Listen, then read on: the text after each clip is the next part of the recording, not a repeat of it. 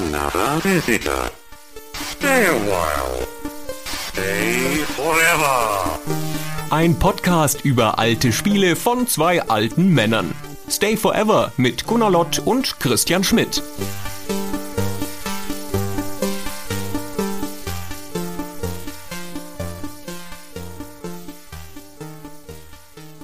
Gunnar, der amerikanische Bürgerkrieg, der geht von April 1861 bis zum April 1865, vier Jahre lang, und spaltet die ja noch jungen Vereinigten Staaten von Amerika in die Nordstaaten, die Union, und die Südstaaten, die Konföderation. Der Norden, der ist industrialisiert, der hat die großen Städte, der hat die Fabriken und der Süden hat die Baumwollplantagen und viele Millionen schwarze Sklaven und die wollen sie auf keinen Fall hergeben. Deswegen sagen sich ab Dezember 1860 elf Staaten los aus den Vereinigten Staaten.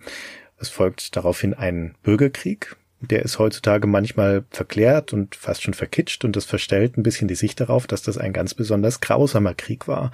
Nach den ersten zwei Jahren fährt sich die Situation nämlich fest und dann wird daraus der erste Abnutzungskrieg, in dem beide Seiten versuchen, so viel Zerstörung wie möglich anzurichten und sich gegenseitig aufzureiben. Und das ist der erste Krieg mit Repetiergewehren und mit Panzerschiffen. In den letzten Kriegsjahren liegen die Soldaten unter Artilleriefeuer in Schützengräben, wie später im Ersten Weltkrieg, und sie verrecken durch Beschuss und durch Krankheiten und durch Hunger. Und am Ende sind mindestens 600.000 Soldaten tot. Vermutlich viel mehr, das ist die konservativste Schätzung, und dazu 50.000 Zivilisten. Und wenn man da die Menschen einrechnet, die durch die Kriegsfolgen gestorben sind, dann sind mehr als eine Million Menschen ums Leben gekommen und das in vier Jahren. Und auch wenn die USA danach nominell wieder ein Land sind, sehen wir auch heute noch täglich, dass der Bürgerkrieg nach wie vor nachwirkt und dass nach wie vor eine unsichtbare Linie durch das Land sich zieht und es einen Norden und einen Süden gibt. Ja, und wie das so ist mit Kriegen, daraus werden dann Spiele irgendwann später. Erst Tabletop-Spiele und dann Computerspiele und in den 80er Jahren sind das in erster Linie Wargames, also sperrige, ernsthafte, taktische Spiele wie Avalon Hill Civil War oder SSI's Gettysburg The Turning Point. Schwere Kost für einen schweren Krieg. Und dann kommt das Jahr 1989 und es erscheint wieder ein Spiel, das im amerikanischen Bürgerkrieg spielt und an dem ist einiges überraschend. Es kommt aus einem überraschenden Land, es sieht überraschend aus, es macht überraschende Dinge mit dem Szenario, es macht überraschend viel Spaß. Ich spreche natürlich von unserem Thema heute, von North and South. Sehr schön, Christian. Wie schön die Überleitung von der Gravitas des Bürgerkrieges und des Schlachtens in zwei Sätzen auf, na, das macht ja überhaupt viel Spaß, gebracht hat. ja, das war vielleicht ein bisschen abrupt. Aber ja, ich glaube, viel weiter weg von den Gräueln des Krieges, viel weiter abstrahiert kann man eigentlich kaum kommen als mit einem Spiel wie North and South, oder? Ja, das ist aber ein bisschen überraschend, weil das Spiel basiert ja nicht auf einer historischen Vorlage, also es ahmt nicht den Bürgerkrieg nach, sondern es orientiert sich sehr direkt an einer Comic-Vorlage, an dem Comic Le Tunique Bleu, in Deutschland sehr angenehm übersetzt mit Die blauen Boys. Und dieser Comic, da werden wir nachher noch ein paar Worte zu sagen, aber der zeigt den Bürgerkrieg, obwohl es ein Comic ist und obwohl er lustig ist, schon in seiner Grausamkeit. Das Spiel nimmt sich dann davon aber im Wesentlichen nur den Humor. Ich meine, natürlich bringst du da auch Leute um.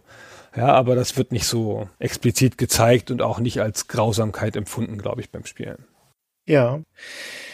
Du hast gerade schon gesagt, Les Tuniques Bleu ist der Originaltitel des Comics. Das sind da so schon zwei von den Dingen drin, die erklären, warum das Spiel ungewöhnlich ist. Es sieht aus wie ein Cartoon. Es hat diesen Stil des Comics und es stammt aus dem französischsprachigen Raum. Der Comic ist ja ein belgischer, aber das Spiel kommt aus Frankreich, also weit weg von den USA. Ein französisches Spiel auf einer Comicbasis über den amerikanischen Bürgerkrieg. Das ist schon interessant. Und meine erste Frage an dich ist, wenn wir anfangen, das Spiel zu beschreiben, was ist das für ein Genre? Wie würdest du das Spiel nennen? Was ist das? Das ist ein Strategiespiel. Ein Strategiespiel. Ja. Mit überraschendem Nachdruck hast du dich dafür entschieden, das so zu nennen. Es gibt natürlich Gründe für andere Annahmen. Es ist ein Strategiespiel mit der Anmutung eines Brettspiels und Actionanteilen. Ja, das ist präziser ausgedrückt. genau. So in der zeitgenössischen Presse wird das manchmal tatsächlich noch als Wargame bezeichnet, häufig als Strategiespiel, manchmal auch als Arcade-Spiel mit einem Strategiepart. Manchmal wird es verglichen mit Defender of the Crown, manchmal wird es verglichen mit Arkan. Alles unterschiedliche Einflüsse. Es wäre verzeihlich, wenn man sagt, das ist doch eigentlich wie Defender of the Crown. Es hat eine Strategiekarte, du verschiebst Armeen und dann machst du aber Action-Einlagen. Aber dass dieser Mix in North and South so ähnlich ist, ist eher unabsichtlich. Ja, das werden wir dann in der Entstehungsgeschichte noch ein bisschen näher beschreiben. Aber im Endeffekt ist es diese Mischung. Ja, es ist Strategie und es ist aber auch Arcade-Action finde, es nimmt sehr genau die Mischung von Defender of the Crown. Und es wundert mich eigentlich, dass es noch so wenig damit verglichen wird. Ich finde, das ist der gültigste und der vorderste und der logischste Vergleich, das mit Defender of the Crown zu beschreiben. Ja, mit natürlich einem ganz wesentlichen Unterschied. Defender of the Crown ist ja ein Singleplayer-Spiel und das hier ist ein ziemlich lupenreines Multiplayer-Spiel, auch wenn man es gegen den Computer spielen kann. Aber der eigentliche Kern ist der Zweispieler-Modus. Das soll man gegen einen Freund spielen. Du hast recht, dies hier fügt dem Spielprinzip einen Multiplayer hinzu und das ist ja auch völlig logisch bei so einem Spiel. Es ist ein bisschen wie Risiko, finde ich. Es hat so eine risikoartige Karte, wo man so Truppen hin und her schiebt und es fügt dem aber diese Action-Anteile hinzu.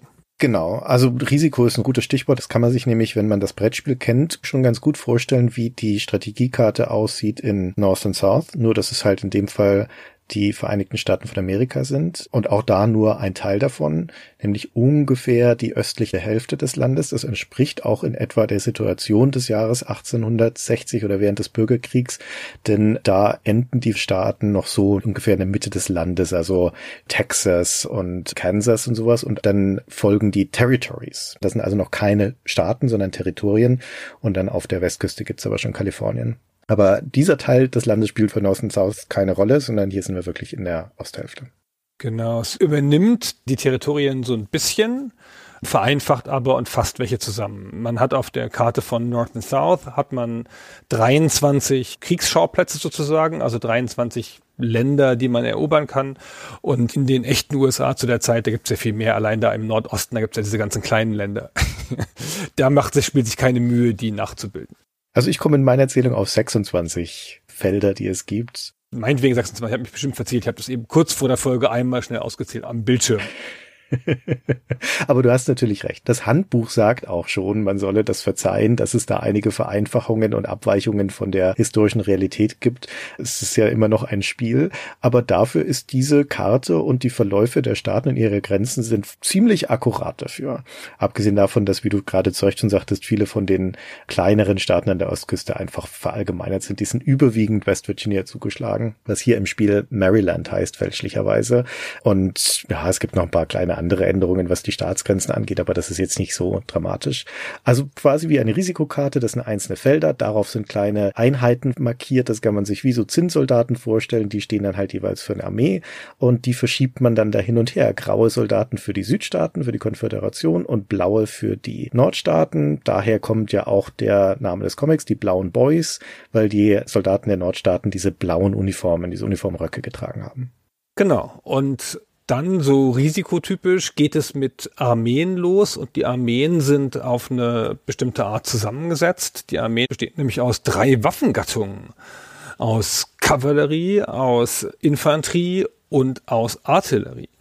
Eine normale Armee fängt an mit sechs Männern in der Infanterie, drei Reitern und einer Kanone. Man kann die Armeen auch kombinieren, aber nur bis zu drei Stück, also bis zu 18, 9 und 3. Und diese drei Waffengattungen machen dann natürlich die Stärke dieser Armeen aus. Aber das Interessante ist ja, weil das ja ein Actionkämpfe hat, wird das dann nicht einfach ausgewürfelt, was deine Kanone tut, sondern du kannst wirklich mit diesen drei Waffengattungen kämpfen und dich auch vielleicht sogar ein bisschen spezialisieren, auf welche die du besser kannst oder schlechter kannst. Ey, bis ich mal getroffen habe so einer scheiß Kanone, ey. Ja, also wenn du auf der Karte deine Armeen verschiebst und dann passiert irgendetwas, also ein Zusammentreffen mit einer anderen Armee oder ein Angriff auf eine der Befestigungen des Gegners oder eine der Eisenbahnlinien, das muss man nämlich noch mit dazu sagen, die wesentlichen Dinge, die auf dieser Karte existieren, außer den einzelnen Staaten, sind ein paar, fünf um genau zu sein, Städte, die auch jeweils dann immer ein Vorhaben, also eine Befestigung und diese fünf Städte sind untereinander verbunden mit Eisenbahnlinien. Und wenn eine der beiden Parteien so eine Linie unter ihrer Kontrolle hat, indem sie alle Staaten kontrolliert, wo die Schienen durchlaufen, dann bekommt man über diese Eisenbahnlinien Geld. Nur so wird Geld erwirtschaftet und wer genügend Geldsäcke gesammelt hat, der kann damit Nachschub rekrutieren, also weitere Armeen auf das Spielfeld stellen. Das ist alles ziemlich einfach. Und was passiert nun, wenn man also eine seiner Armeen entweder auf einen Gegner zieht oder auf so eine Befestigung oder eine Eisenbahnlinie des Gegners unterbricht, überfällt. In all diesen drei Fällen wird dann umgeschalten auf einen Action-Part, auf ein Arcade-Spiel. Von diesen Arcade-Spielen gibt es drei Stück, je nachdem, was du ausgelöst hast. Das häufigste und auch das spannendste vielleicht ist der Kampf zwischen Armeen. Dann hast du so ein großes Spielfeld, ein großes leeres Feld, wo sich die beiden Armeen gegenüberstehen. Also die Armeen, ne? da auf der einen Seite stehen sechs Mann, drei Reiter auf drei Pferden und eine Kanone und auf der anderen Seite auch. Also es wirkt jetzt nicht so wie die große Schlacht von Gettysburg. Ne? Es ist halt wirklich sehr wenig los auf diesem Schlachtfeld. Und dazwischen ist in der Regel irgendeine Art von Trennung, ein Fluss mit einer Brücke, ein Canyon oder irgendwas in der Art. Und dann kannst du, und das ist eine ganz absurde Art, das zu steuern, kannst du diese drei Einheiten steuern, aber immer nur eine. Und dann fängst du halt an, ich steuere jetzt die Kanone und dann kannst du umschalten und dann steuerst du die Kavallerie und so weiter. Kannst du immer nur eine steuern, aber das ist Echtzeit. Also der Gegner steuert dann auch irgendwas. Es ist nicht so wie ich bewege jetzt mal meine Kanone drei Schritte und dann bewege ich die Kavallerie vier Schritte und dann ist die Runde zu Ende, sondern das ist alles panisch gleichzeitig. Und während du noch deine Kanone in den Weg stellen willst, um die Brücke zu blockieren, ist vielleicht schon die Reiterei drüber geritten vom Gegner.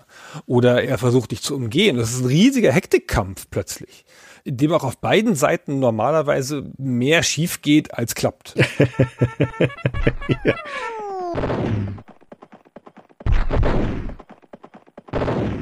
Oh!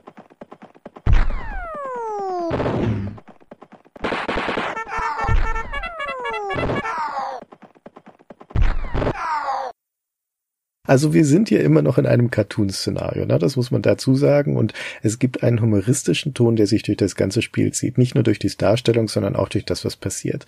Und viel, was in diesen Action-Sequenzen passiert, hat so eine Art Benny Hill-Charme, würde ich fast sagen. Ja, es ist chaotisch, es ist schnell, vor allem in den anderen beiden Arcade-Sequenzen, die wir gleich noch schildern werden. Und es geht einiges durcheinander. Hier wuseln auf diesem Schlachtfeld kleine Männchen rum, Kanonen, Kavallerie und versuchen sich irgendwie gegenseitig auszuschalten. Und die Hektik entsteht daraus, dass beide Spieler, wenn Menschen gegeneinander spielen, immer hin und her wechseln zwischen ihren Einheiten, indem sie auf die Taste hämmern, mit denen man durchschaltet, diese Einheiten, und dann steuert man sie direkt. Das ist ja eine Ära, in der wir hier sind, in den späten 80ern, wo es noch völlig okay gewesen wäre, wenn das Spiel gesagt hätte, diese Schlacht, dieses Ausführen dieser Schlachten, das machen wir als Taktikspiel. Das kriegt irgendwie eine, vielleicht nicht unbedingt eine Hexfeldkarte, aber zumindest irgendeine Art von Rasterkarte. Schön abwechselnd wird dann da gezogen und geschossen. Aber North und South sagt, nee, das ist zu langsam. Alles, was wir machen, um irgendwelche Konflikte zu lösen, muss über eine Actionsequenz passieren.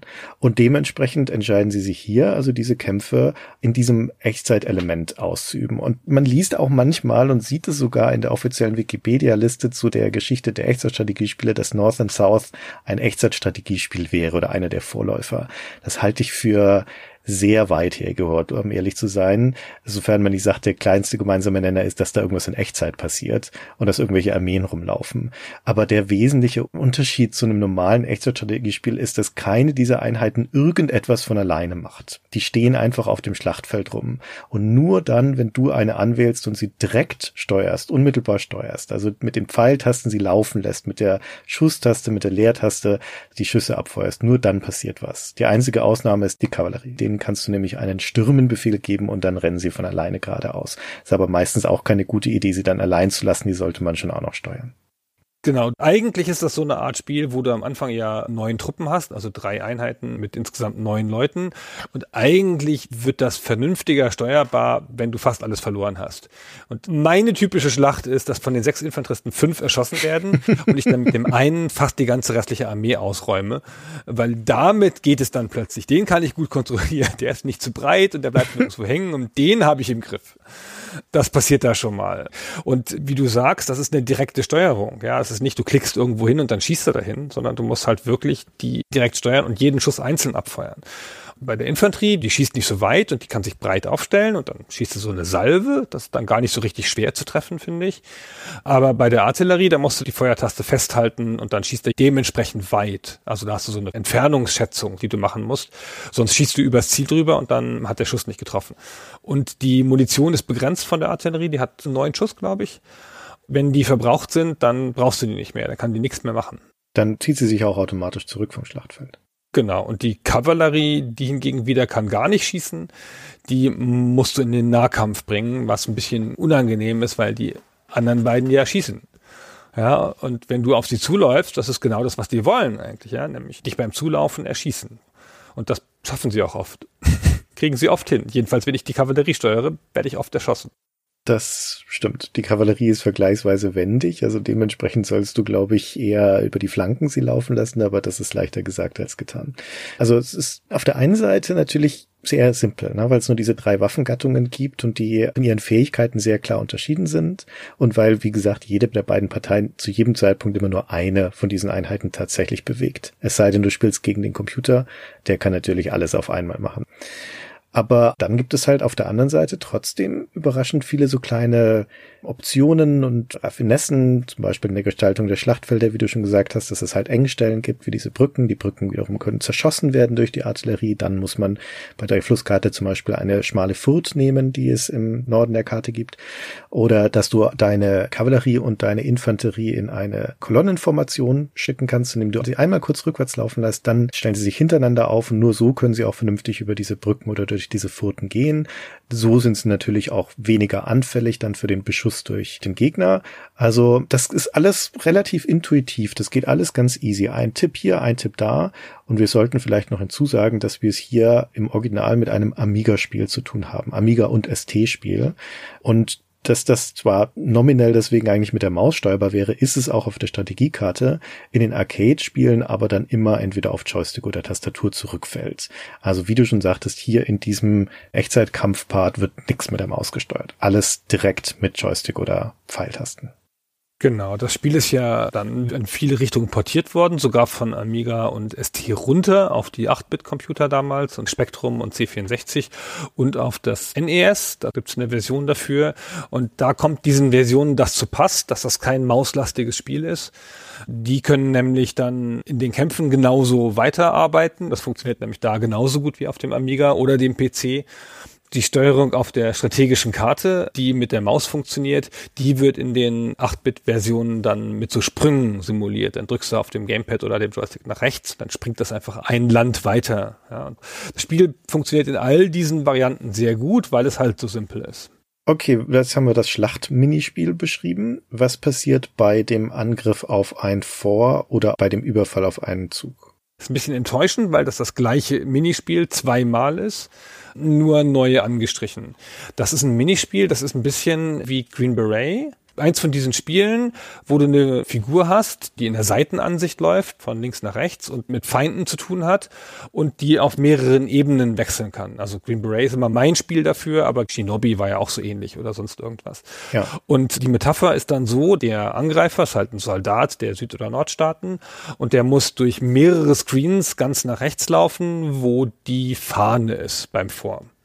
Wenn er bis zur Fahne gekommen ist, dann kann er sie hissen, dann hat er gewonnen und das Fort ist eingenommen. Und er hat dafür drei Messer dabei, dann kann er werfen, wenn ihm jemand entgegenkommt und sonst nichts. Ansonsten muss er sich halt bewegen und ausweichen. Und der andere Spieler, der ja dann die Verteidiger steuert, der hat eine Reihe von computergesteuerten Figuren, die dem sich entgegenwerfen, dann andere Soldaten, die er auf Knopfdruck auslösen kann. Der hat mehr als der andere Messer hat, also der muss schon ein bisschen gucken, dass er denen ausweicht. Er kann die nicht alle ermessern. Und es ist noch Zeitdruck, das heißt, unten läuft so ein, so nett gezeichnet, unten läuft so ein kleiner Schuh mit, der dir anzeigt, wo du bist in diesen Screens. Und wenn du dann zu langsam bist und den Wecker mit dem Schuh nicht eingeholt hast, der Wecker läuft dann immer nach rechts, dann verlierst du. Also der Angreifer verliert, wenn die Zeit um ist. Der Verteidiger muss bloß durchhalten.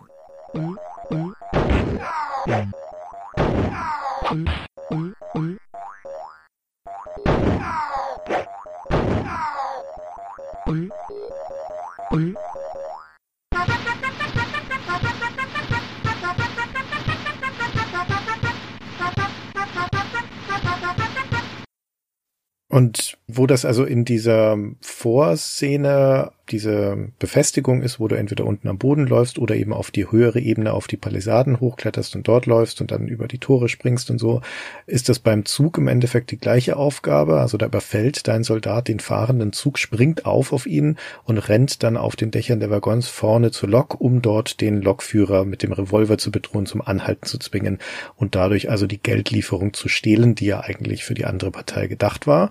Toll, wenn das gelingt, weil man dann nicht nur Geld bekommt, sondern auch noch der anderen Partei welches vorenthält.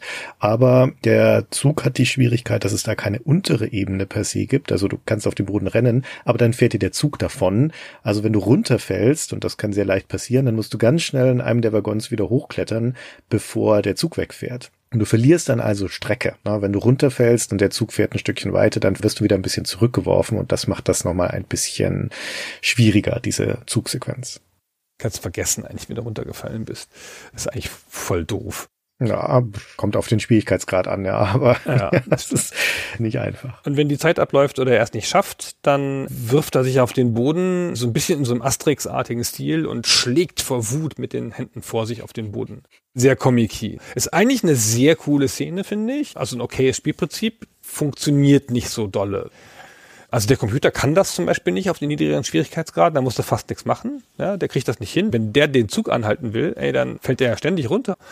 Also da ist es keine große Gefahr und ich kann mich nicht mehr so gut erinnern, wie es damals war. Damals habe ich das, glaube ich, klaglos gespielt, aber jetzt, zumindest bei den emulierten Versionen, war das alles sehr schnell. Und wenn man so zeitgenössische Tests liest, dann sagen die auch, dass bei der Amiga-Version das zu schnell gelaufen sei und dadurch unpräzise gewesen sei. Anders bei der C64-Version war es okay. Die Amiga-Version war ja die Originalversion und ich glaube, das sollte ganz genauso sein. Auch das unterstreicht das Cartoonige des Spiels.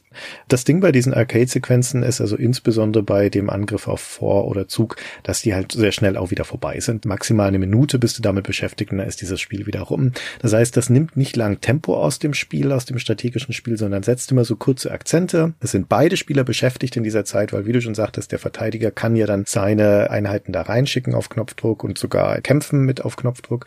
Und dann ist es auch wiederum diese Echtzeitschlachten, die können, je nachdem, wie groß die Armeen sind, die da aufeinandertreffen, auch mal ein bisschen länger dauern. Denn wenn du wirklich eine große Armee hast, dann rücken auch immer wieder Verstärkungen nach. Wenn deine drei Kavalleriepferde tot sind, dann kommt einfach die nächste Einheit Kavallerie reingeritten. Aber auch das geht ratzfatz und nachdem da so viel zu tun ist und du sowieso so hektisch deine Einheiten steuerst, merkst du gar nicht, wie schnell diese Schlachten wieder vorbei sind. Es ist Tempo auf diesem Spiel. Es sind keine langen Downtimes. Die Züge auf der Strategie Strategiekarte, die gehen ratzfatz. Keine Partei hat also wenn es ein wirklich episches Spiel ist, mehr als vier, fünf Männchen da auf der Karte stehen. Ja, in der Regel haben sie sich sofort wieder abgenutzt oder wenn du so viele hast, wirst du anfangen, welche zusammenzulegen. Also das sind die Züge innerhalb von Sekunden gemacht und dann ist der andere wieder dran. Das geht in flottem Wechsel und so eine Partie North and South dauert auch nicht lang. Die ist in 20, 30 Minuten entschieden. Manchmal auch schon nach fünf, ja, je nachdem, wer da gegeneinander spielt und wie da auch das Glück ausfällt. Und das Ziel ist ganz einfach, die Einheiten der anderen Partei auszulöschen. Also nicht irgendwie die ganze Karte zu übernehmen oder sowas, sondern es reicht, wenn du einfach die gegnerische Armee vollständig besiegst. Genau, und dann war's das, ja. Du musst keine Städte einnehmen, spezifisch oder sonst irgendwas. Das ist alles total easy. Deswegen macht das auch so einen Spaß, glaube ich, weil das ist kein besonders dolles Solospiel. Aber es ist halt natürlich ein Hammer Zweispielerspiel. Zu zweit an einem Amiga zu sitzen und davon vier, fünf, sechs, sieben Partien nacheinander zu spielen, ist auch immer Glück dabei. Also ist auch nicht so, dass dann der eine, der es ein bisschen besser kann, immer gewinnt, sondern wenn du jetzt nicht viel schlechter bist, dann gewinnst du halt wenigstens jede dritte Partie oder so und das passiert auch immer was Lustiges und dann fällt jemand in die Schlucht und dann muss man sich ärgern oder das sicher geglaubte Vor kriegt er nicht mehr und so. Es ist ein dramatisches Spiel, es ist ein lustiges Spiel, es nimmt sich nicht so ernst und man selber nimmt das da dann auch nicht so ernst. Also eine der herausragenden Designentscheidungen und Stärken von North and South ist dieser extreme Grad der Vereinfachung, den wir hier sehen. Das wird besonders deutlich, wenn man sich vergegenwärtigt, wie wenige Variablen es eigentlich gibt, die man hier im Auge behalten muss. Auf der Strategiekarte da ist das zum einen die Anzahl der Territorien, die jede Seite gerade hält, also die Zahl der Staaten. Und die sind auf der Karte markiert mit so kleinen Fähnchen oder deine Einheiten stehen drauf sofort zu erkennen mit einem Blick. Das ist also dein Gebiet, das dir gehört und dieses Gebiet bestimmt, wie viel Geld du bekommen kannst, wenn so eine Nachschublieferung eintrifft, also wenn ein Zug erfolgreich fährt, was er einmal jede Runde macht, sofern du eine Eisenbahnlinie vollständig besitzt. Und das andere ist die Zahl deiner Regimenter. Ja, und die stehen einfach als Figuren auf der Karte, wie sie das auf einer Brettspielkarte auch tun würden. Und dann gibt es noch die Stärke dieser Regimenter. Du hattest ja schon beschrieben, dass die unterschiedlich stark sein können. Und das ist der einzige Fall, wo das Spiel mal ein Overlay beim Mouse-Over einblendet, um diese zusätzliche Information zu geben. Und diese zusätzliche Information sind einfach drei Zahlen, die du da bekommst. Also wie viele Infanteristen habe ich hier in dieser Armee, wie viele Kavalleristen, wie viele Artilleriekanonen. Und das ist alles. Und die einzige zusätzliche Variable wäre noch der Goldvorrat. Und dieser Goldvorrat, der ist unsichtbar und immer nur dann, wenn ein Zug eintrifft für deine Seite und neue Goldsäcke geliefert werden, dann kommt so ein großer Tresor, der geht auf. Da drin liegen dann zum Beispiel schon zwei Goldsäcke, dann kommen zwei neue, dann klappt die Tür wieder zu und der Tresor verschwindet wieder. Also der ganze Wirtschaftsaspekt des Spiels, die ganzen Ressourcen, lassen sich an eine Hand abzählen. Es geht von null Goldsäcken bis fünf Goldsäcken und wenn du fünf hast, dann kannst du die eintauschen gegen eine neue Einheit. Und das war's. Dann musst du die sogar eintauschen. Dann kauft das Spiel dir eine neue Einheit. Du hast kein Kaufmenü oder kannst das entscheiden oder irgendwas, sondern zack, derjenige, der fünf Goldsäcke fertig hat, der kriegt eine neue Einheit. Auch das super Entscheidung, finde ich, ja. Geht sofort los. Du hast die Einheit dann gleich, kannst du nur noch schnell entscheiden, wo du sie hinhaben willst, kannst du auf der ganzen Karte auf deinen Stammterritorien setzen und dann geht's auch sofort weiter. Das hält auch niemanden auf. In vergleichbaren Spielen könnte man sich gut vorstellen, dass da jemand dann auswählt, keine Ahnung, noch eine Waffengattung oder mehr Artillerie in der Armee und weniger irgendwas, aber dann müsste der andere halt zugucken. Und das Spiel will nicht, dass hier jemand sitzt und zuguckt, während der andere was macht. Es geht immer gleich los. Genau. Also was das Spiel möchte, ganz eindeutig, ist, dass hier zwei Spieler miteinander spielen, die schnelle Entscheidungen treffen können. Und damit sie schnelle Entscheidungen treffen können, muss die Menge an Informationen, die sie verarbeiten müssen, wenn sie an der Reihe sind, so gering wie möglich sein. Und das macht das Spiel. Also ich kenne wenige Strategiespiele, in denen du so wenige Informationen verarbeiten musst. Was habe ich für Länder auf der Karte? Wie viele Einheiten habe ich? Fertig. Das ist eigentlich schon alles. Wo auf diesen Ländern stehen die Gegner? Wo verlaufen Eisenbahnlinien? Sehen. Das habe ich die ganze Zeit im Auge, auch wenn der Gegner dran ist. Da wird nichts umgeschaltet. Wir sehen beide immer das Gleiche. Also es ist wahnsinnig gut lesbar. Auch deswegen, weil das Spiel ein extrem aufgeräumtes Interface hat. Also auf diesem Strategie Brettspiel sind überhaupt keine Angaben drauf, also keine Interface-Einblendungen oder Overlays oder sonst irgendwas, außer den Monaten im Jahr, in dem wir gerade sind und welche Partei gerade im Zug ist, wird mit der kleinen Flagge eingeblendet. Das ist alles. Und alles andere wird als Tooltip sozusagen angezeigt, also als Mouse-Over, wenn du über eine Armee gehst. Und die Karte kann dementsprechend vollflächig sein, den ganzen Bildschirm ausfüllen. Wenn es mal irgendwelche kontextuelle Informationen zu geben hat, das Spiel, und das ist selten genug der Fall, dann visualisiert es das immer wie in diesem wunderschönen nach gerade genialen Fortschrittsbalken in den Arcade-Sequenzen, wo ein Schuh, der deine Spielfigur darstellt, einen Wecker jagt, der das Zeitlimit darstellt. Ich finde das so ja. brillant, wie einfach und verständlich das ist. Anstatt dass irgendwo ein Timer runterzählt, ist das auf diese cartoonige Art und Weise visualisiert und hat auch noch dieses spannende Element, dass du immer guckst, ist mein Schuh gerade hinten, ist er gerade vorne, wo stehe ich denn da im Verlauf? Und gibt mir ein viel besseres Verständnis dafür, welchen Fortschritt ich da schon habe in diesem Arcade-Spiel, als das ein Timer zum Beispiel geben würde. Also zu welchem Grad das Spiel Informationen erst reduziert und dann visualisiert, das ist ein Lehrstück. Und allein deswegen finde ich North and South schon ein super relevantes Spiel. Ja, bin ich uneingeschränkt deiner Meinung. Das Spiel ist auch so ökonomisch, es macht nichts doppelt. Du hast beschrieben, das eine Element, was man ständig sieht, ist das Jahr, das Datum und wer dran ist. Und wenn du deinen Zug beenden willst, weil du jetzt schon alle Einheiten gezogen hast, die du ziehen wolltest, dann klickst du halt einfach auf dieses Element. Das ist das einzige Element, was auf dem Bildschirm ist. Es hat nicht noch eine End-Turn-Button oder sowas in der Art. Ja, das braucht es alles nicht. Es gibt das eine Interface-Element, zack, da klickst du drauf, dann war's das mit deinem Zug. Und wenn du in deinem Zug alle gezogen hast, alle deine Figuren, dann schaltet es deinem Zug automatisch weiter. Weil warum denn da warten? Ja? ja, warum noch nachfragen? Das Spiel fragt dich nie was. Das trifft immer die richtige Entscheidung für dich. Das in der Tat super. Und wirklich, also man kann das nicht genug loben für den Schuh. es, ist, es ist so klar, es funktioniert so super. Und es hat noch was Nettes und Lustiges. Wollen wir nochmal die restlichen Elemente auf der Karte beschreiben? Es gibt ja außer dem, was wir beschrieben haben, also den kampfrelevanten Sachen, gibt es ja noch die Katastrophen. Ja, das lässt sich auch gut herleiten aus dieser Visualisierung, denn bevor man in eine Partie startet, kann man in einem Startmenü ein paar Einstellungen treffen für die Partie und eine der Wahlmöglichkeiten, die man hat, ist, dass man drei Zufallselemente ein- und ausschalten kann, ob man die haben möchte. Das eine ist, ob Indianer und Mexikaner eingreifen können sollen in das Geschehen oder nicht. Das zweite ist, ob Wetter eine Rolle spielt auf der Karte oder nicht. Und das dritte ist, ob Europa eingreifen soll in das Kriegsgeschehen oder nicht, indem sie Nachschub liefern. Und das klingt erstmal alles drei relativ komplex. Uh, was könnte man mit dem Wetter alles machen? Uh, was könnten die Europäer da alles machen? Aber nein, nein, nein, das ist nicht North and South. Ne? North and South vereinfacht das auf genau eine Spielmechanik, die sich dann ändert. Genau, und wenn du das dann hast, dann erscheinen an bestimmten Stellen der Karte entsprechende Figuren. Also zum einen, wenn du das Wetter eingeschaltet hast, dann fliegt einfach eine Unwetterwolke, so eine cartoonige Unwetterwolke mit Regen, fliegt einfach über die Karte. Und immer, wenn eine Armee in dem Ort in dem Land ist, wo die Wolke hinfliegt, dann wird die Armee für eine Runde geblockt und kann nicht ziehen. Wenn sie angegriffen wird, darf sie sich verteidigen, aber ziehen darf sie nicht mehr. Fertig, das schon alles. Und nächste Runde geht die Wolke in ein anderes Land, in ein angrenzendes. Bewegt sich völlig logisch. Der Indianer und der Mexikaner, hier sehr klischeehaft dargestellt, die haben eine Repräsentanz, also kleine Figuren am Rande des Spielfeldes und die wirken auf bestimmte Staaten, die Staaten im unsicheren Westen nämlich. Das ist ja die Pionierzeit, ja. Wir haben ja den sicheren Osten, ne? Da wo man vielleicht auch sogar von Europa Nachschub kriegt und wo die Zivilisation ist und den wilden Westen. Und der wilde Westen ist hier sozusagen eingefangen, dass die Staaten Oklahoma und Kansas dass die von Indianerangriffen gefährdet sind. Und wenn man die Indianer eingeschaltet hat, dann kommt alle paar Runden zufällig kommt ein Indianerangriff, dann wird das nett visualisiert, der Indianer bewegt sich, dann steigen so Rauchwolken auf, weil sie Rauchzeichen machen und dann fliegt ein Tomahawk quer über den Bildschirm und erschlägt eine Armee in einem der jeweiligen Länder.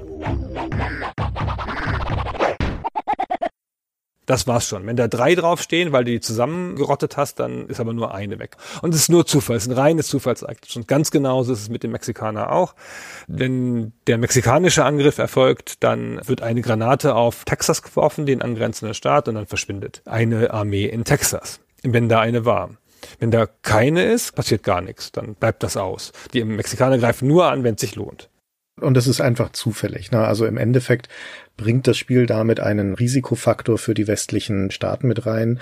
Wenn du eine Armee in Texas stehen lässt, also überhaupt erst mal Texas einnimmst, und Texas ist einer der Staaten, wo ein Eisenbahnknoten existiert. Also um eine Eisenbahnverbindung herzustellen, musst du insbesondere als Südstaatler auch mal nach Texas rein. Dann besteht da halt eine gewisse Wahrscheinlichkeit, dass deine Armee ausgelöscht wird wenn du diese Option anhast mit Indianern und Mexikanern, dann heißt es, dass du in den Regionen, in den Staaten im Westen von dieser Karte möglichst immer nur kurz reinziehen und dann wieder rausziehen möchtest, weil ansonsten die Chance besteht, dass deine Armee verloren geht und das tut weh, wenn das passiert. Das sind tendenziell aber umkämpfte Staaten, weil da die Bahnlinie lang läuft, die man ja vielleicht unterbrechen will oder wiederherstellen will, wenn der Gegner sie unterbrochen hat.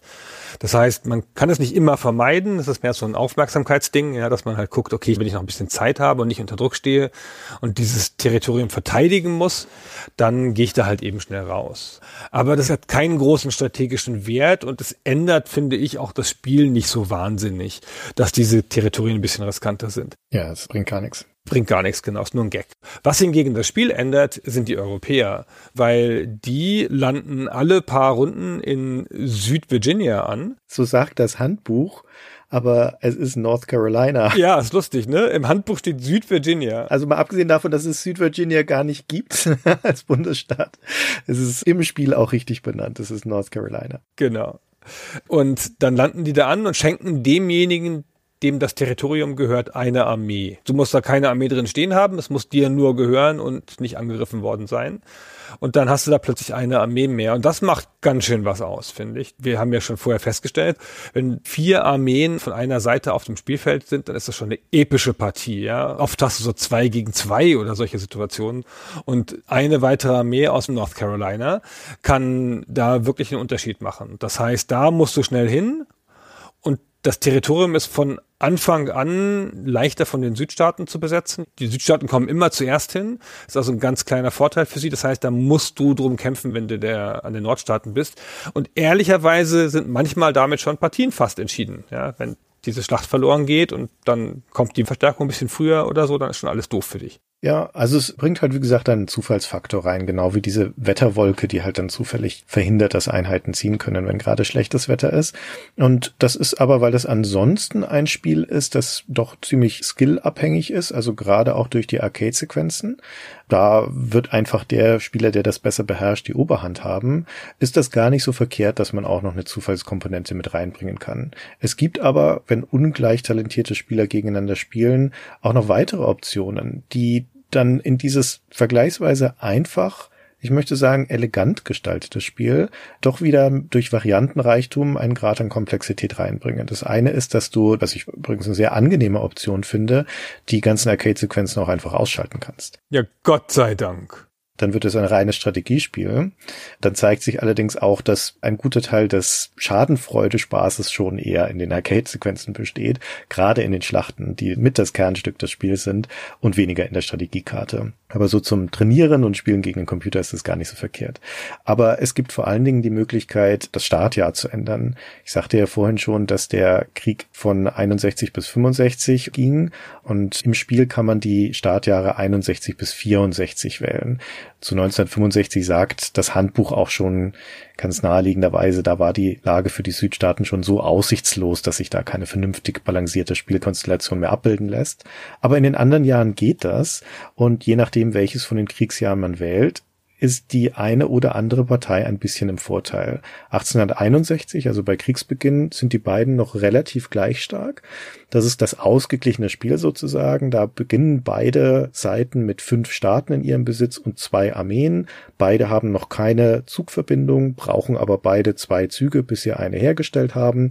Also das ist die Schachsituation sozusagen. Es ist einigermaßen ausgeglichen. Du sagtest schon, wenn man mit der Verstärkung spielt aus Europa, dann haben die Südstaaten einen kleinen Vorteil, die sind da etwas schneller. Aber im Großen und Ganzen ist das also das ausgeglichene Spiel. 62 historisch gesehen war das Jahr der Südstaaten.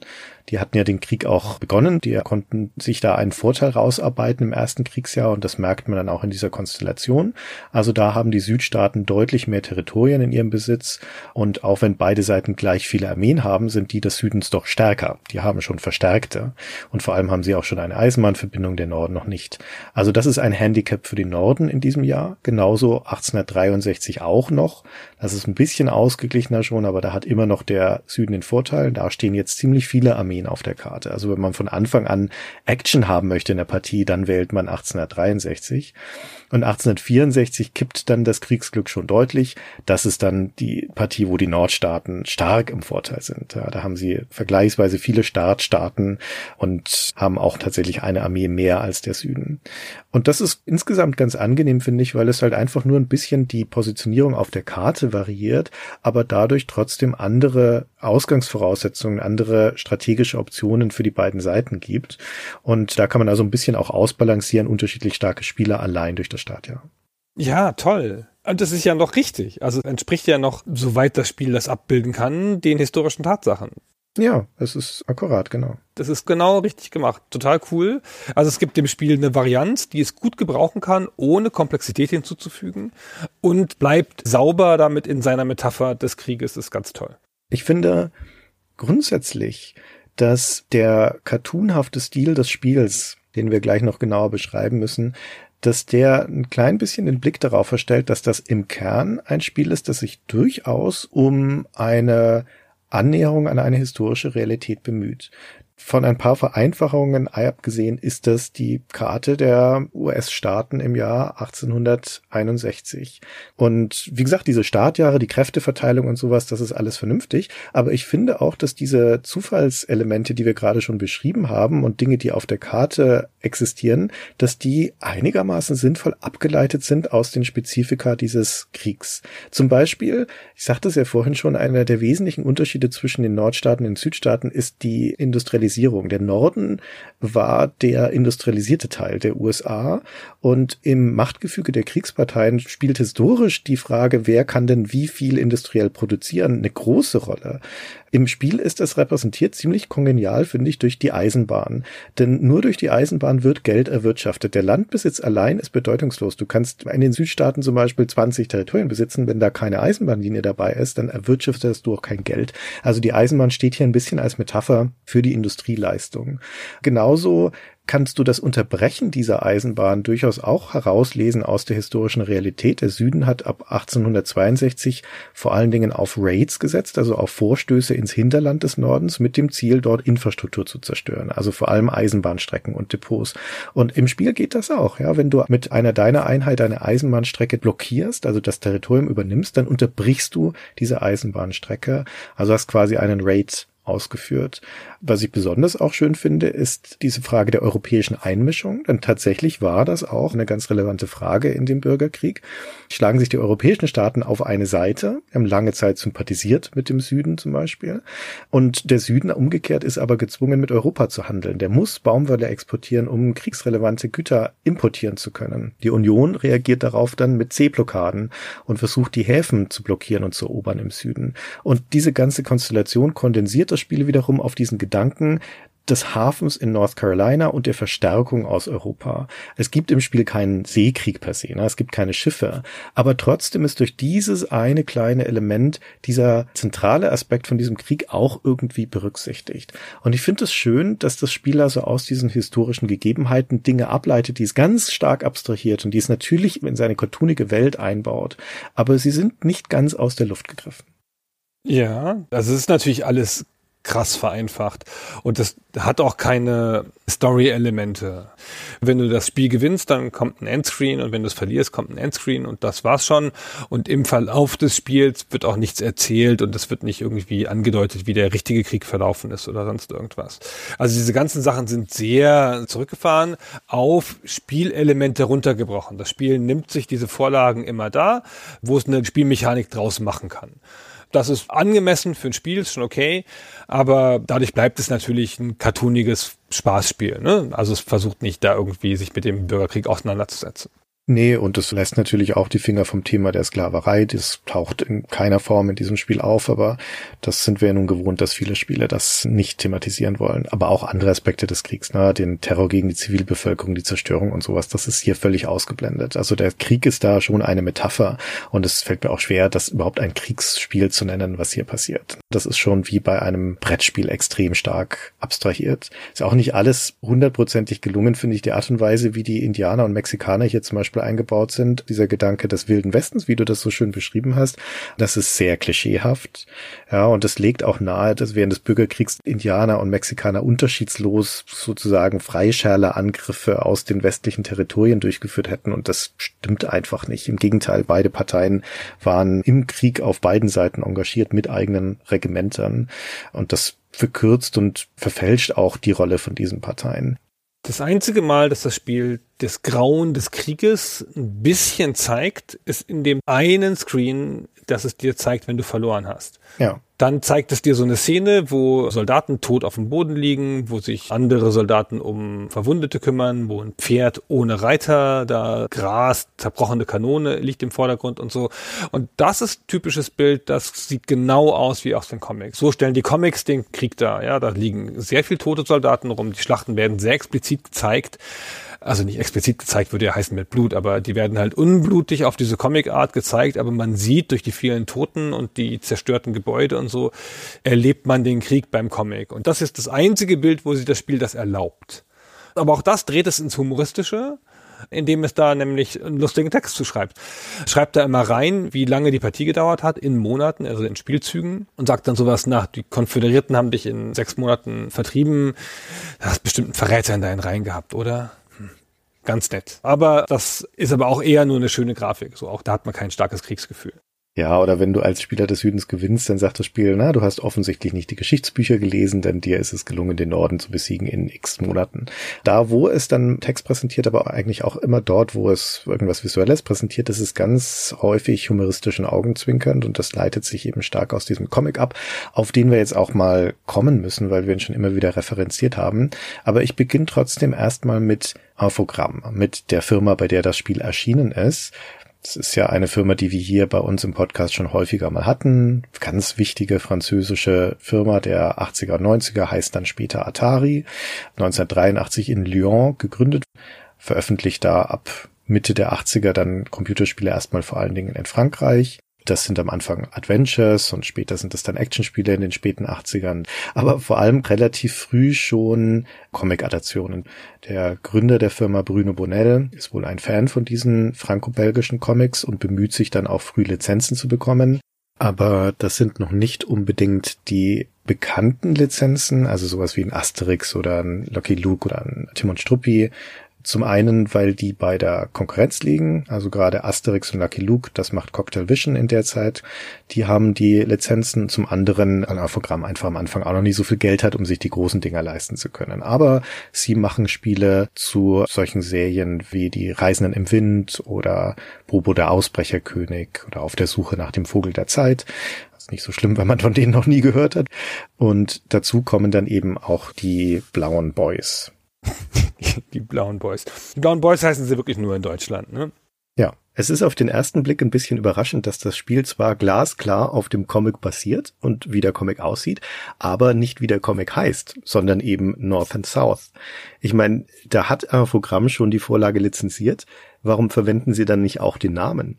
Ich habe da keine offizielle Begründung dafür gefunden, aber ich schätze mal, das Grundproblem ist, dass der Comic ja in jedem Land anders heißt. L'Etunique Bleu in Frankreich, die Blauen Boys in Deutschland, The Blue Coats in England und so weiter. Das Problem hast du zum Beispiel bei Asterix oder bei Lucky Luke nicht. Das heißt überall gleich.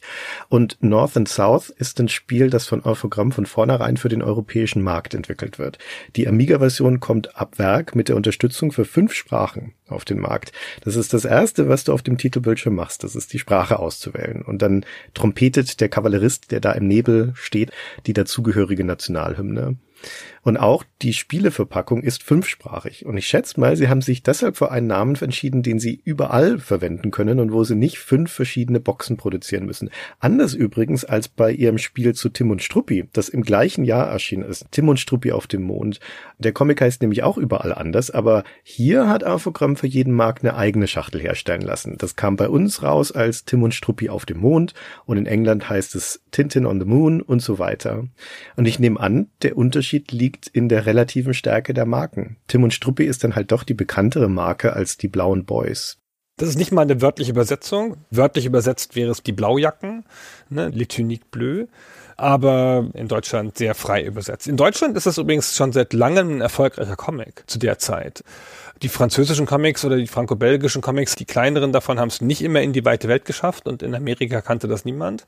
Aber nach Deutschland haben es ein paar geschafft. So Timon Struppi ist ja gigantisch in Deutschland und Asterix auch. Lucky Luke auch, fast so groß wie in Frankreich. Und die Blauen Boys gab es in Deutschland schon seit den 60ern also ganz früh adaptiert worden.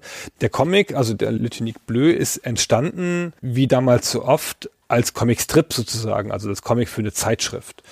Man kennt das heutzutage immer in diesen Alben, die so aussehen wie Asterix-Hefte. Das ist so die typische Darreichungsform, wie wir uns so in den 80ern, 90ern dann so Comics genährt haben.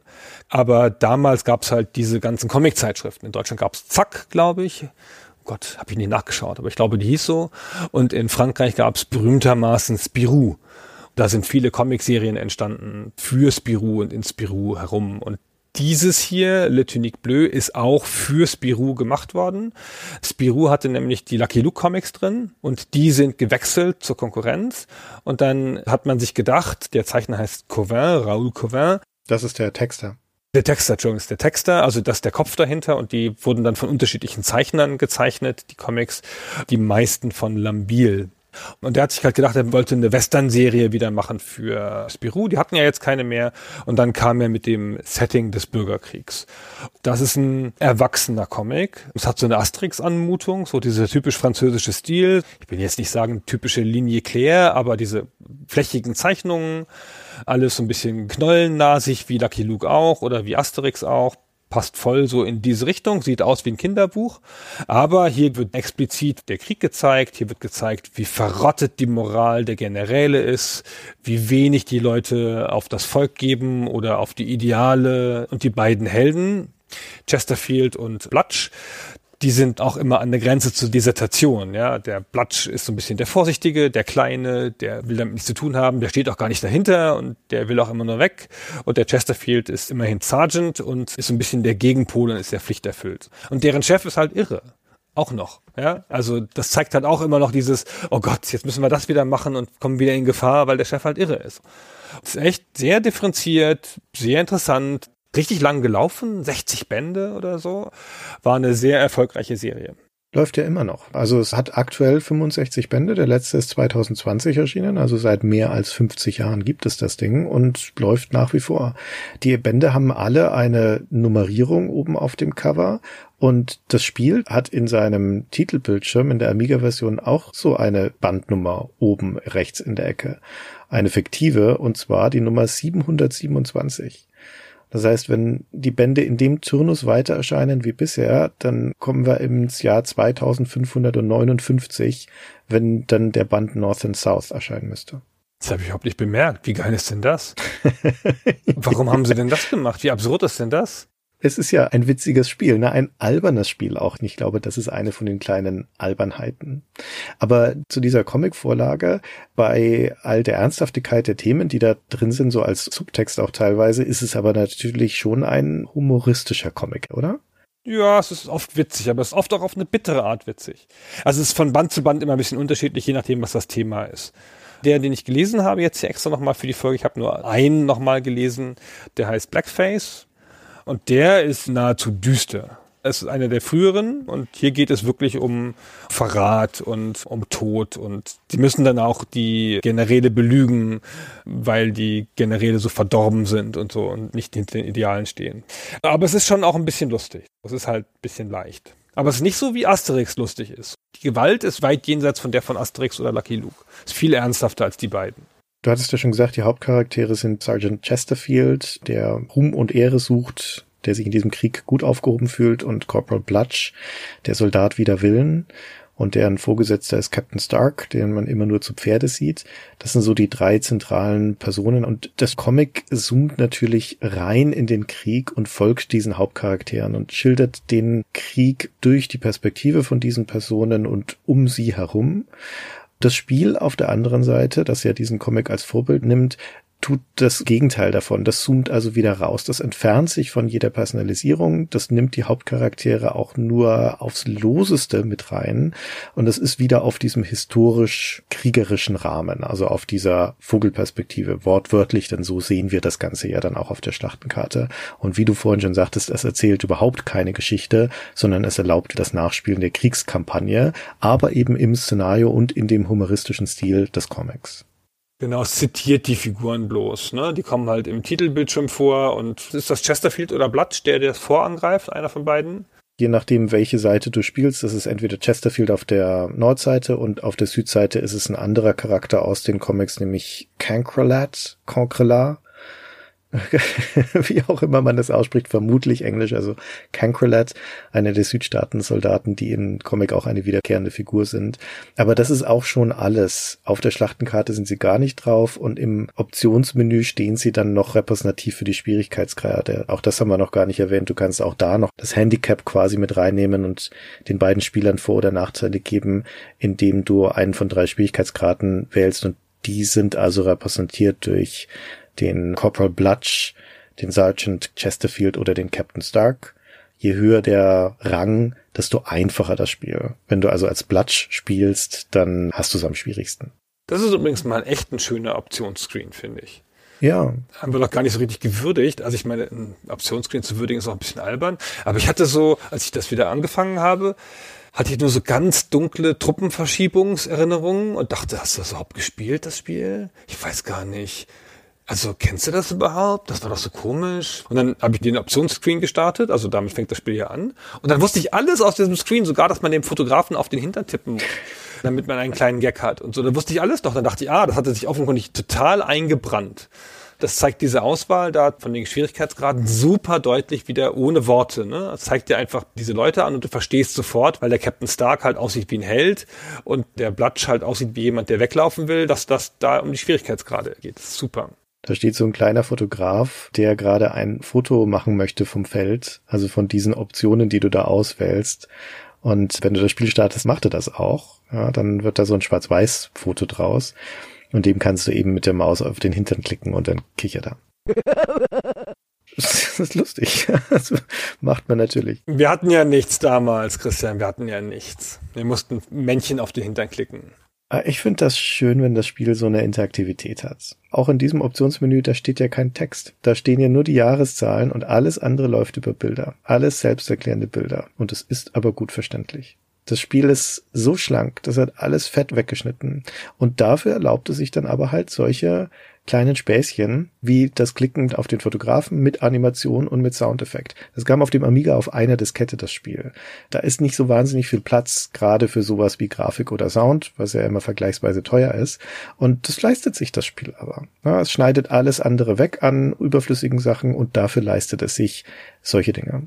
Ja, wenn deine Goldvorräte eingeblendet werden, die ja, wie du gesagt hast, nur eingeblendet werden, wenn du Gold kriegst, weil vorher braucht man die ja nicht, dann ist da halt dieser Tresor und vor dem steht ein Soldat Wache. Dann wird der halt aufgemacht, der Tresor, automatisch, und dann fällt der Soldat aus dem Bild, weil er nach vorne gedrückt wird und fällt dann aus dem Bild über die Karte aus dem Bildschirmrand raus. Total nett. Braucht kein Mensch? Total nett. Ja, also aus dem Comic nimmt sich das Spiel weniger das Personal und überhaupt nicht die Geschichten, sondern es nimmt sich grundsätzlich das Szenario, es nimmt sich natürlich den visuellen Stil, aber es nimmt sich eben auch den Humor. Dieses etwas überzeichnete und das schlägt sich nieder in solchen kleinen Sequenzen, wie du sie gerade beschrieben hast, das schlägt sich nieder in den cartoonigen Soundeffekten, also auf dem Amiga zum Beispiel schon in der Titelmelodie oder noch viel mehr in der Musik, die immer ertönt, wenn du eine neue Partie startest. Das hat so eine richtige Cartoon-Melodie mit so einer cartoonigen Kavalleriefanfare. Das spielen wir mal schnell ein.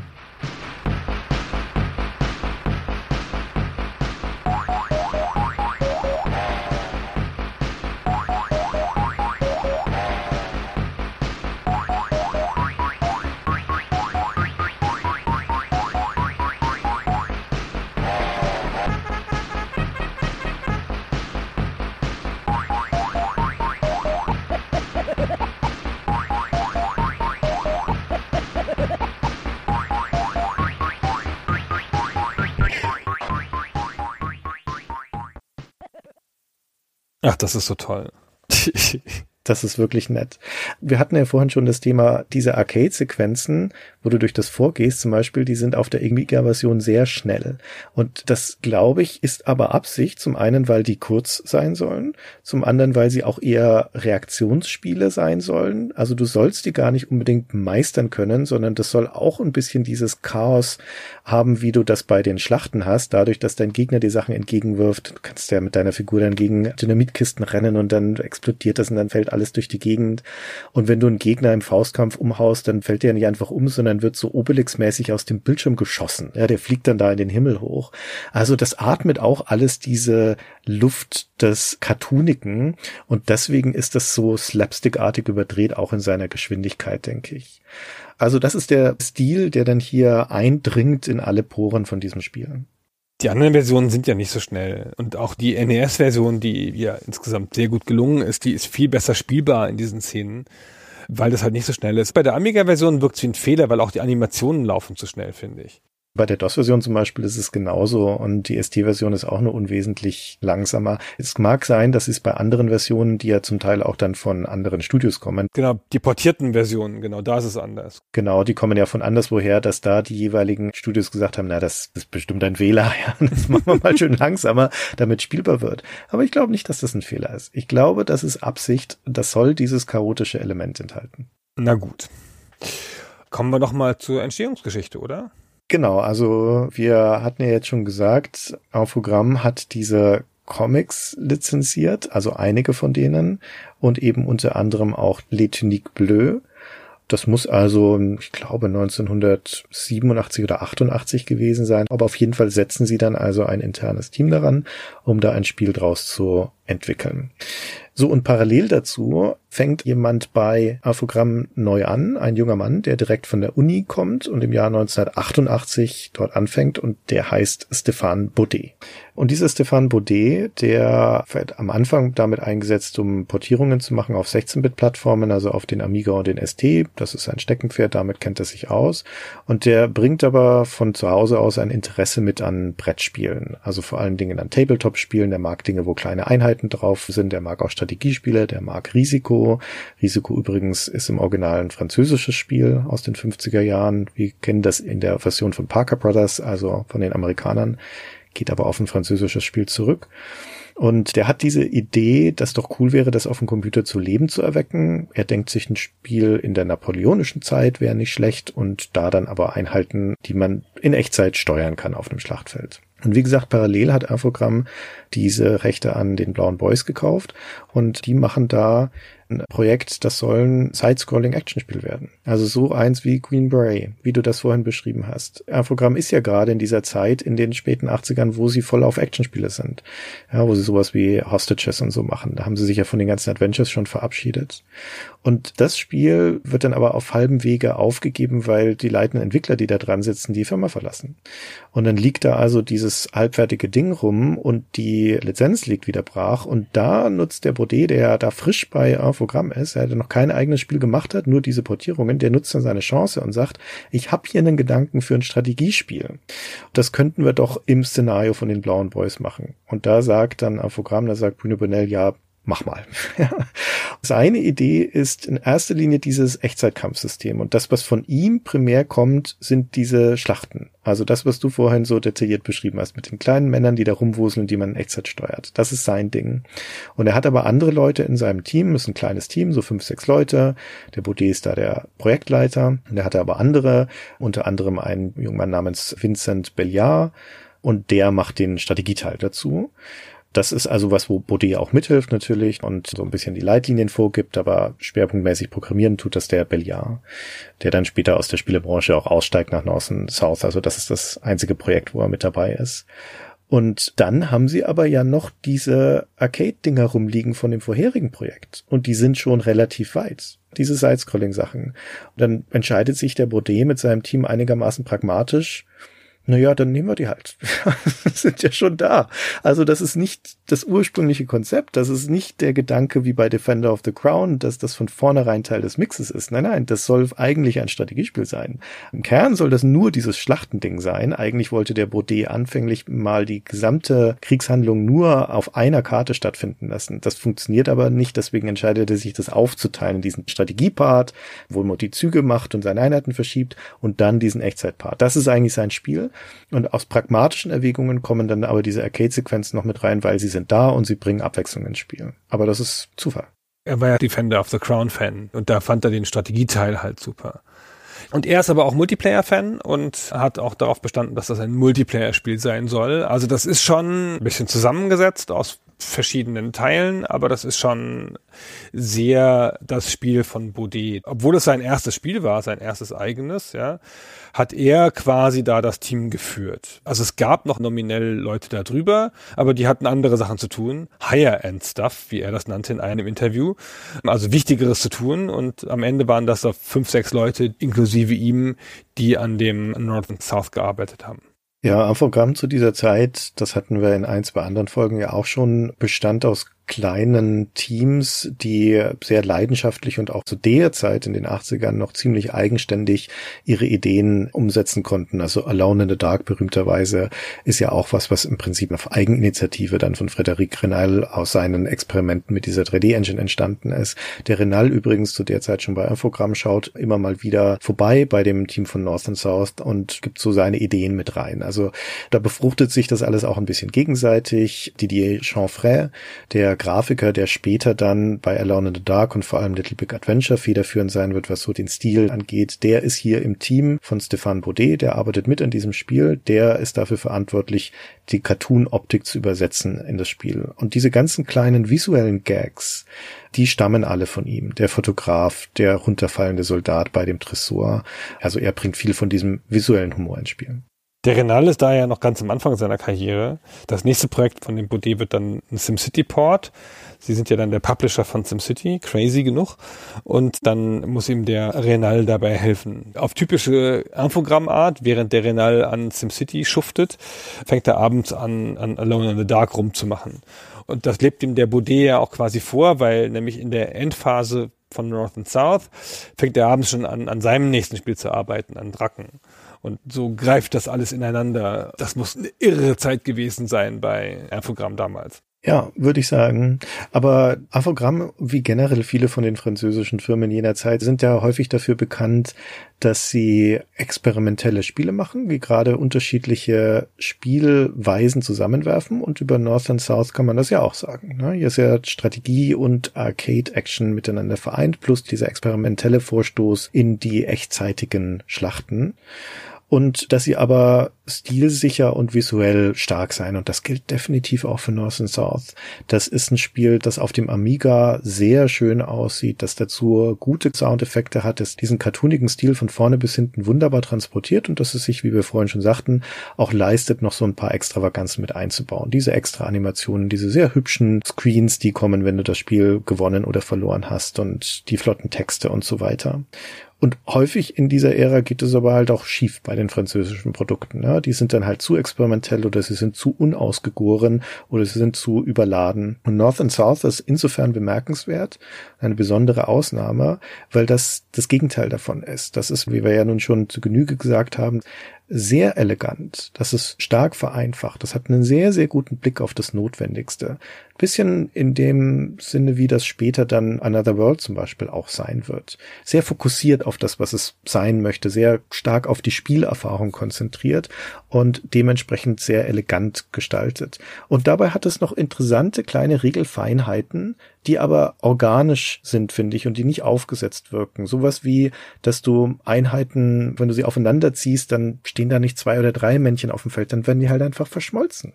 das ist so naheliegend, aber es bringt natürlich ein strategisches Element mit rein, weil du dich immer fragst, behalte ich jetzt zwei schwächere Armeen, mit denen ich mehr Territorium abdecken kann, oder lege ich zwei zusammen und habe dann eine stärkere, mit der ich vielleicht mehr Macht projizieren kann auf der Karte.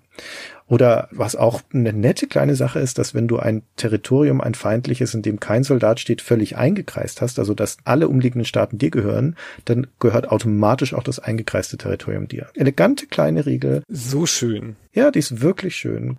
Oder wenn mehrere von deinen Armeen an ein gegnerisches Feld grenzen und du entscheidest dich für den Angriff, dann greifen automatisch alle Einheiten an aus den umliegenden Territorien, sodass du da also automatisch Verstärkung hast, ohne dass du sie zusammenziehen musst. Auch das. Es geht automatisch, es beschleunigt das Spiel und schafft interessante taktische Konstellationen. Das Spiel macht mit einfachen Mitteln ziemlich viel und das finde ich sehr gut. Wenn wir schon ein bisschen beim Klischee der französischen Spiele sind, wie du es ja auch vorhin angesprochen hast, das ist dann aber ganz schön unfranzösisch, weil es so hochpoliert auf der Gameplay-Seite ist. Ja das Klischee, und das kann man ja auch ein bisschen begründen, ist, dass halt die französischen Spiele alle sehr schön sind, aber halt vom Gameplay her alle ein bisschen umständlich in der Tendenz, bisschen überladen vielleicht, von allem zu viel. Und das hier ist ja gar nicht. Da hatten die Franzosen so früh in ihrer Geschichte ein Spiel, von dem sie alles hätten lernen können und trotzdem kamen danach noch so komische Spiele. Ich verstehe es nicht. Ja, das ist schon besonders in der Hinsicht. Und wie gesagt, das war das erste Spiel von dem Baudet. Also, das war schon ein ziemlich großer Wurf. Es hat natürlich auch seine Nickeligkeiten. Es ist jetzt nicht alles perfekt. Die Arcade-Spiele zum Beispiel, also diese Lauf- und Sprungpassagen, ich mag sie nicht besonders, um ehrlich zu sein. Die sind jetzt tatsächlich eher angeflanscht. Aber auch im Kernspiel auf der Strategiekarte Es ist halt auch ein bisschen eine Hypothek, finde ich, wenn du eine real existierende Karte nehmen musst mit den entsprechenden Staaten, weil dann hast du halt zum Beispiel den Fall, auf der Ostküste wird es dann kleinteiliger, dann hast du relativ kleine Staaten, auf der Westseite dagegen hast du diese großen Territorien, Texas und sowas.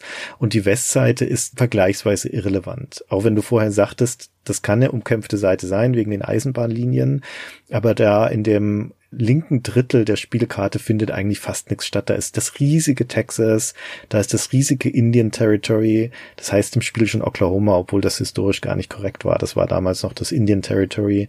Da ist das große Kansas und so, das sind dann auf einmal große Staaten, die einfach viel Raum verschwenden und das ist toter Raum. Das würde man vermutlich, wenn man die Karte frei designen könnte, würde man das glaube ich nicht so machen.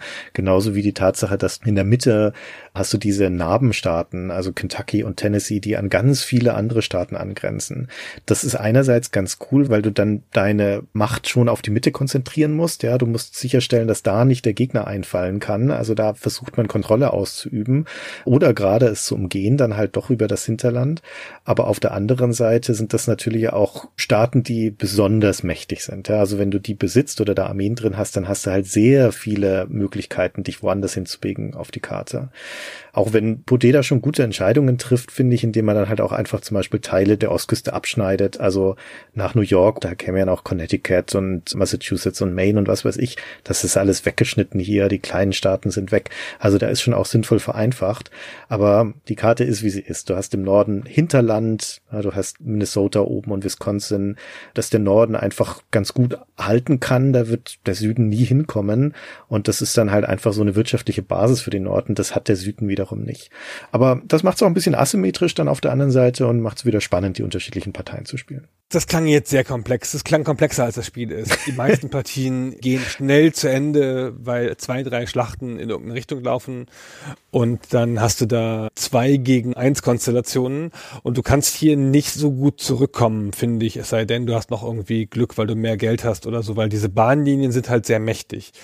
Manchmal hast du in so Spielen, da verlierst du die Schlacht an der Front und du hast halt, keine Ahnung, fünf Territorien und der andere hat sechs. Und dann kannst du noch ein bisschen zurückgehen und aus deinen Territorien schöpfen und da das Geld abholen und dann wieder angreifen. Hier unterbricht der Gegner deine Bahnlinie und du kriegst gar kein Geld mehr. Und wenn die unterbrochen ist, du kannst es nicht sofort wieder zurückdrehen, dann ist es eigentlich immer aus. Das würde ich gar nicht unbedingt sagen. Kommt ein bisschen darauf an, wie der Stand in der Partie gerade ist, aber das ist das Trügerische an North and South, dass es so simpel aussieht, aber dass es doch Optionen hat. Du kannst jetzt gleich, wenn es möglich ist, zum Beispiel die gegnerische Bahnlinie unterbrechen und ihm das Gleiche antun. Genau, wenn du das kannst, genau wenn du das kannst. Oder du versuchst dann halt North Carolina einzunehmen und da deine Verstärkung herzubekommen. Oder ja, das war's eigentlich. Genau, North Carolina rettet dich nicht, wenn deine Bahnlinie unterbrochen ist. Naja, du brauchst halt dann Verstärkung, um das wieder zurückzugewinnen natürlich. Ja, dafür sind ja die kleineren Bahnlinien dann im Westen da. Wenn eine deiner großen Bahnlinien unterbrochen wird und es dir aber gelingt, in deinem Zug dann noch eine der kleinen Bahnlinien herzustellen, wofür du jeweils nur drei Staaten brauchst, dann ist die Unterbrechung wurscht, weil solange du eine existierende Bahnlinie hast, fährt dein Zug. Also es ist nicht so, als wärst du dann völlig hilflos dem ausgeliefert. Du musst halt auch da ein paar Züge vorausplanen. Ja, du musst halt gucken, was könnten so meine nächsten ein, zwei Möglichkeiten sein, um sowas entweder zu verhindern oder halt eine Antwort parat zu haben, wenn der Gegner zum Beispiel deine Bahnlinie unterbricht. Ja, das stimmt. Also insgesamt schon simpel, aber wie gesagt, es macht ja auch einfach viel Spaß zu zweit, gerade weil es so simpel ist und weil der Zufallsaspekt selbst in den skillbasierten Sachen noch groß ist. Genau. So, Christian, und jetzt? Ja, das war dann erstmal ein erfolgreiches Spiel, das North and South. Der Baudet hat gesagt, anfangs nicht so sehr in seinem Heimatland, aber international, vor allem in Europa, ist aber auch in Amerika ein bekanntes Spiel. Wir hatten es vorhin schon gesagt, es wurde dann noch auf viele Plattformen portiert, das hat sich sehr gut verkauft. Aber nichtsdestotrotz steht es für sich allein. Also es gab nie einen Nachfolger. Es gab noch nicht mal unbedingt ähnliche Spiele eigentlich ist das ein Spiel, das ein Unikat geblieben ist, das North and South. Zumindest bis jetzt in unsere Zeit, denn jetzt in jüngster Zeit gab es Remakes. Zwei Stück sogar, beide von der gleichen Firma, von Mike Reeds, französische Firma. Einmal 2012, das war fast originalgetreu 2D-Cartoonspiel. Als wesentliche Feature-Erweiterung hat es einen Shop eingeführt. Also du kannst jetzt für die Goldsäcke kannst du was kaufen. Ist Schwachsinn. ja, den Shop. Daran dachte ich auch vorhin. Ja, das hält ja das Spiel nur auf. Aber hübsch sieht es aus. Ja, es sieht hübsch aus, genau, aber es hat auf einmal Interface-Elemente, es hat Knöpfe und sowas. Also es braucht man nicht. Ja, kannst du auch das Original spielen. Und jetzt unlängst 2020 ist eine Neuauflage erschienen, die jetzt 3D-Grafik hat. Es hat also eine 3D-Karte, die zoomt und es hat voll animierte Figuren und in den Arcade-Sequenzen, also in diesen Angriffen auf das Vor- und den Zug sind es jetzt Eco-Shooter. Ist jetzt ein Eco-Shooter. Ja, das ist alles so crazy. Ich habe es nicht gespielt. Ich weiß also ehrlich gesagt nicht, ob das funktioniert oder nicht, gerade im Multiplayer. Es sieht ganz nett aus. Ja, ist jetzt nicht mega 3D-Grafik. Also würde sagen, das kann nicht so viel gekostet haben, das Projekt. Beide nicht. Aber wenn man das erleben wollte, das Spiel, dann hätte man diese beiden Optionen. Gibt's auch beides auf Steam, glaube ich. Ja, zumindest mal das Neuere. Aber kann man ehrlich gesagt genauso gut noch das Original spielen. Gerade mit einem anderen Spieler das hat nichts von seinem Charme verloren. Ja, finde ich auch. Es lässt sich noch erstaunlich gut spielen. Naja, aber das andere, gerade die neue Auflage, die 2020, gibt's dafür wirklich überall. Also auch für Nintendo und alles Mögliche. Switch und Xbox und Mac und alles. Ist natürlich ganz schön, ne? muss man sich nicht irgendwie rumschlagen mit Emulatoren. Also es gibt von dem alten Spiel eine Version auf GOG, aber auf anderen Plattformen natürlich dann nicht. Also es ist ein reines PC-Spiel oder läuft die auf dem Mac? Nee, ich glaube, die läuft nur auf dem PC. Genau. Also die Originalversion und tatsächlich auch die beste, würde ich sagen, ist die Amiga-Fassung. Wenn man da rankommt, die gibt's jetzt nicht irgendwo offiziell zu kaufen, aber wenn man da rankommt, dann würde ich doch sehr empfehlen, die zu spielen. Sieht auch am besten aus. Aber die PC-Version ist inhaltlich identisch. Die sieht nicht ganz so gut aus. Die hat vor allem nur PC-Speaker-Sound und klingt deswegen also ganz grausam. Dann geht halt schon was von dem Cartoon-Charme verloren. Aber rein spielmechanisch ist das genau das gleiche. Also, man kann es noch spielen. Es ist sogar ganz gut erreichbar. Man könnte sich auch ein Remake anlachen. Insgesamt ein empfehlenswertes Spiel, auch heute noch. Das sage ich ja auch nicht jedes Mal. Nee.